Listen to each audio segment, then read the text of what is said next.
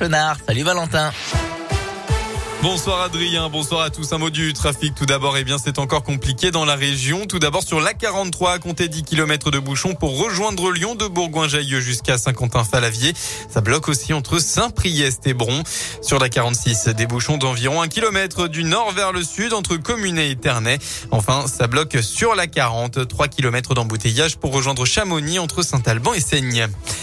À la une de l'actualité, le président ukrainien Volodymyr Zelensky a affirmé avoir cassé le plan de l'invasion russe et a appelé à défendre la capitale Kiev, devenue plus que jamais la cible principale des forces de Moscou. Selon un premier bilan du ministre ukrainien de la Santé, au moins 198 civils ukrainiens, dont trois enfants ont été tués et 1115 personnes blessées en Ukraine. En parallèle, Emmanuel Macron a lui appelé à la résilience à l'ouverture du salon de l'agriculture ce matin. Dans un discours d'une vingtaine de minutes, il a déclaré, je cite, cette guerre il faut nous y préparer.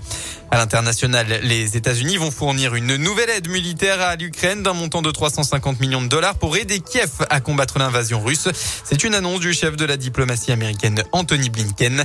Enfin, dans la région et dans un très court communiqué de presse, l'Auvergne-Rhône-Alpes a annoncé suspendre l'ensemble de ses partenariats et coopérations avec la Russie sans un mot euh, de plus. On rappelle que le président de la région, Laurent Wauquiez, ne s'est toujours pas exprimé sur le sujet. Dans le département, un accident de la circulation ce matin vers 11h sur la D8. Le conducteur d'un véhicule a perdu le contrôle dans un virage près de Tarare. Dans la commune Les Sauvages, en face, une moto a glissé et n'a pas pu éviter la voiture. Dans cette dernière, une femme et deux, enfants ont été transportés en urgence absolue. Le motard et sa passagère s'en sortent avec de multiples fractures mais sans pronostic vital engagé. Pardon. Ils ont tous les deux tout de même été héliportés à l'hôpital.